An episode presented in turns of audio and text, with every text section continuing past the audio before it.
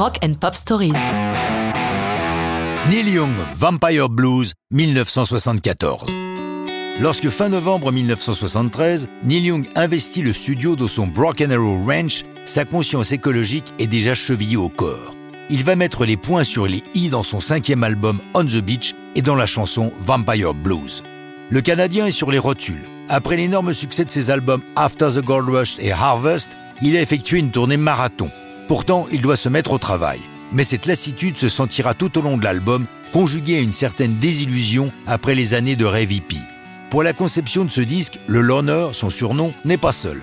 Près de lui, son fidèle groupe Crazy Horse et des proches, David Crosby et Graham Nash, ou encore Rick Danko, le bassiste de The Band, canadien comme Neil.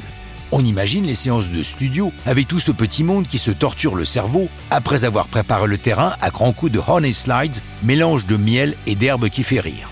Qu'en est-il de Vampire Blues? La musique ne trahit pas le titre, c'est un pur blues. La guitare est tenue par George Witzel, qui fut un membre des Rockets, le premier nom du groupe Crazy Horse. Ouais, je sais, faut suivre. Lorsque Neil l'appelle pour revenir travailler avec lui, George pense à une blague. Nous sommes le 1er avril 74. Il rejoint Neil et pour Vampire Blues fait une longue improvisation d'une quinzaine de minutes, montée ensuite par Young pour obtenir la version que nous connaissons. Et qui donc est ce vampire? C'est un pétrolier vorace qui n'a pas peur de vendre le sang de la terre en baril. I'm a vampire babe sucking blood from the earth. C'est on ne peut plus clair. Plus surprenants sont les mots I'm a black bad babe banging on your window pane.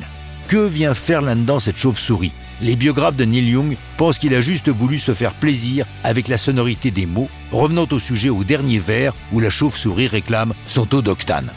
Avec sa pochette aux couleurs acidulées, l'album On the Beach sur lequel figure Vampire Blues sort le 16 juillet 1974. Il déconcerte plus ou moins critique et public, bien qu'il atteigne une plus qu'honorable 16e place aux États-Unis.